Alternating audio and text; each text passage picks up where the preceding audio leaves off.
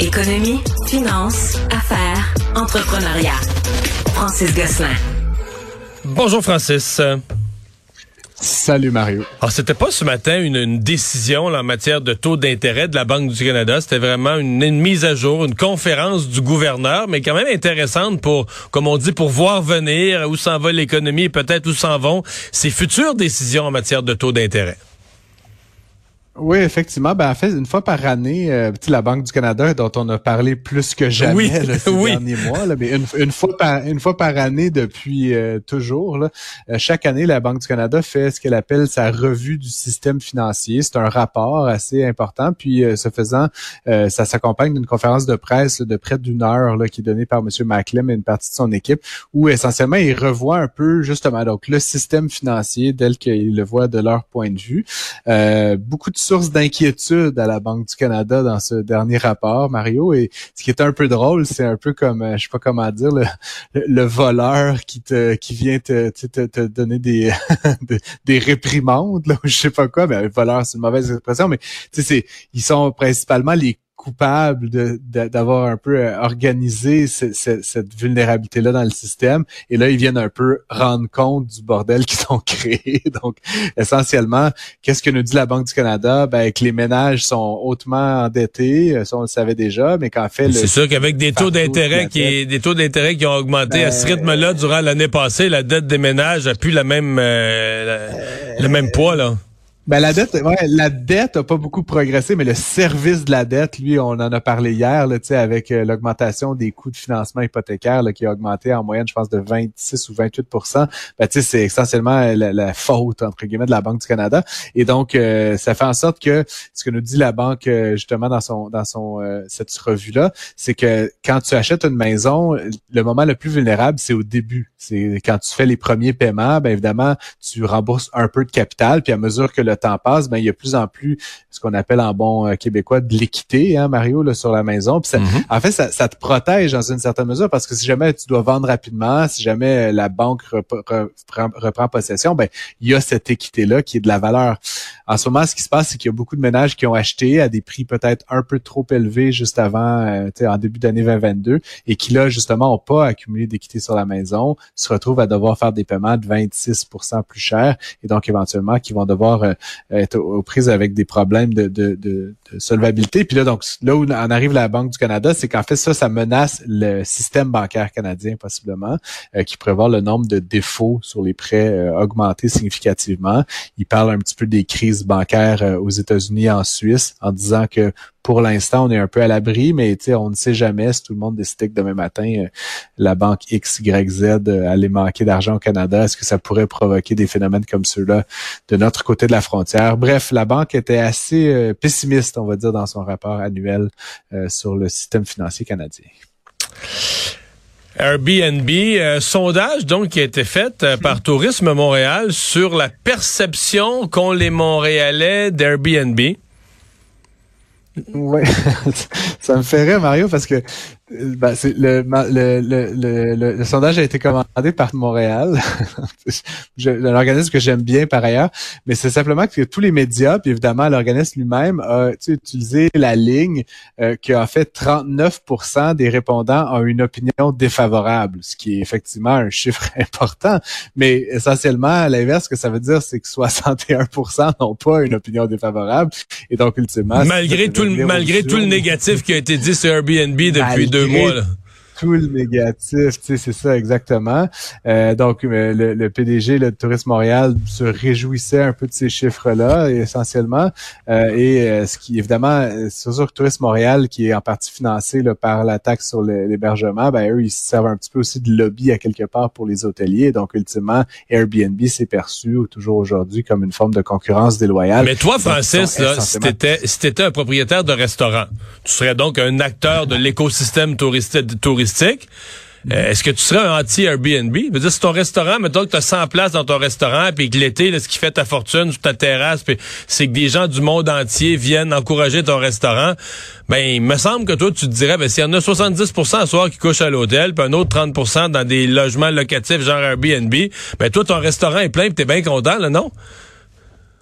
C'est sûr, Mario, mais après, comme je te dis, on, protège ses intérêts comme on le peut. Je comprends que le tourisme, eux autres sont payés par les hôtels. Je comprends, je comprends, je comprends, je comprends. mais donc, ça pour dire que je retiens, moi, que 61% des Montréalais sont favorables à Airbnb, ce qui est quand même une drôle d'histoire.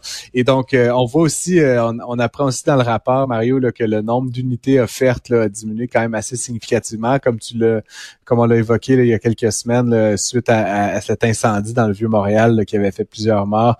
Euh, il y avait eu quand même euh, des, mesures qui avaient été mises en place pour s'assurer que tout le monde ait un permis d'opération, etc. Donc, on a vu le nombre d'unités passer de 14 000 à environ 10 000 dans, dans, dans la région de Montréal. Euh, Monsieur Lalumière semble penser que ça va rediminuer de moitié. Je suis très sceptique de, de, cette évolution-là, personnellement, puisque c'est quand même, comme on le dit souvent, une manière intéressante, un, pour les ménages, les particuliers, de rentabiliser un actif important qui est leur logement, puis de deux, pour les touristes, ben, éventuellement de bénéficier euh, de logements, d'hébergements à coût hmm. plus modeste que dans des hôtels. Et donc, ça reste, d'un point de vue strictement de marché, une offre intéressante et très, très, très difficile à battre. Puis finalement, Mario, j'ai juste rappelé, j'en ai parlé la semaine dernière euh, à, l'antenne, mais Airbnb vient d'avoir le meilleur trimestre de son histoire. Donc, euh, n'en déplaise là, aux associations et organisations qui défendent certains intérêts, c'est une mesure qui demeure excessivement populaire à l'échelle de la planète et je pense pas que Airbnb va disparaître de sitôt, euh, ni à Montréal ni ailleurs. Moi, je suis toujours en attente qu'on fasse mon sondage à moi. Sondage, auprès, sondage auprès de tous les élus, tous les élus, euh, et tous ceux qui ont parlé contre Airbnb là, au, ah cours des au cours des 5, 6, 7 dernières semaines, pour être bien certain, mettons qu'au cours des trois prochaines années et pour l'été qui vient, qu'ils n'utilisent pas d'Airbnb, parce que moi je pense qu'il y a des hypocrites en masse mais bon, ah, peut-être je me trompe. Faites, ce que, faites, ce que, faites ce que je dis, pas ce que je fais. Hein, Puis je leur reproche pas. Je veux dire, c'est juste que ne soyons pas hypocrites. Moi, je veux dire, je veux pas, je donne pas le bon Dieu sans confession à Airbnb. Puis je comprends qu'il faut qu'il y ait des règles, puis qu'on protège le, logement locatif dans des grandes villes comme Montréal où on manque de logement. Je comprends tout ça qu'on ait des règles, mais de se mettre à parler contre Airbnb, mais tu vois, c'est quoi Airbnb? C'est une plateforme qui met en lien des gens qui ont un lieu à louer, des gens qui voyagent. Il y a rien de criminel là-dedans. Moi, j'utilise à plein des Airbnb parce que j'aime voyager. C'est une de mes façons préférées de voyager. Fait quand je vais en onde, je vais tenir un propos équilibré avec du pour et du contre. Je vais pas me mettre à, vomir sur Airbnb en onde puis l'utiliser tout le mois de juillet qui vient. il y a une limite à l'hypocrisie, mais c'est ça. J'ai l'impression que non, mais pour vrai. C'est tout à ton honneur, Mario. ben ouais, mais je suis pas certain, je serais curieux. C'est pour ça que je te dis mon sondage auprès des élus, là, il faudra, faudra le faire. Bon, euh, production de pétrole en Alberta, euh, il y a des problèmes à l'heure actuelle en cause des feux de forêt.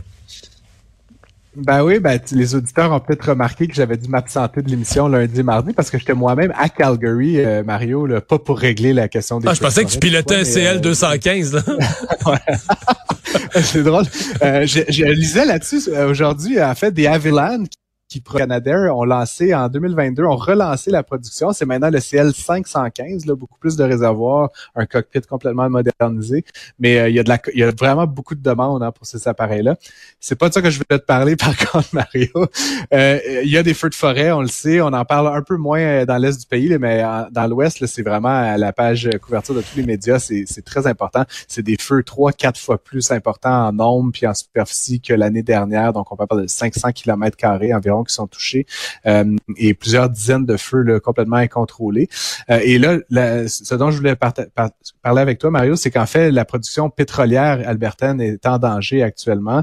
Euh, il y a environ 60% des zones de production actuellement qui sont qu'on dit dans des zones d'incendie extrêmes et le 40% dans des zones très élevées de danger. Donc, ce qui veut dire que 100% de la production albertaine est actuellement en péril.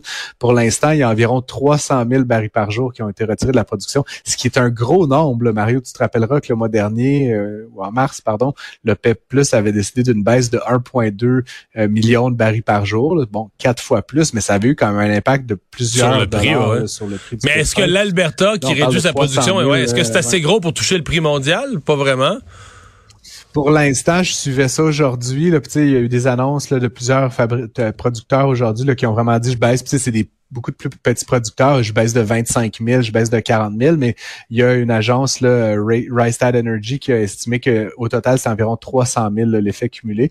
Et pour l'instant, ça n'a pas eu d'impact. Plusieurs pensent que ça se pourrait que ce soit des, des fermetures, Mario, là, qui vont être comme pour quelques jours, le temps que les feux soient sous contrôle, peut-être qu'ils se remettent à pleuvoir, que le vent tombe, etc. La différence entre la décision de l'OPEP Plus et celle-ci, c'est que l'OPEP Plus, c'était 1,2 milliard de barils par jour tous les jours pour les plusieurs mois, alors qu'ici, on parle d'une interruption de 300 000, mais qui pourrait possiblement ne durer que quelques jours. Tout ça pour dire, il va falloir garder un œil là-dessus parce que si ça se concrétise dans la durée, pourrait éventuellement avoir un impact de, l'ordre de quelques dollars euh, par baril de pétrole à l'échelle mondiale. Et donc ça, évidemment, ça aurait un impact euh, euh, majeur sur, sur, évidemment la consommation puis les coûts. Les et une certaine perte pour l'économie canadienne quand même, parce qu'on manquera pas de pétrole, on va l'importer en remplacement, mais c'est une perte néanmoins pour l'économie canadienne. Évidemment. Merci Francis. Absolument. Au revoir. Je t'en prie, à demain.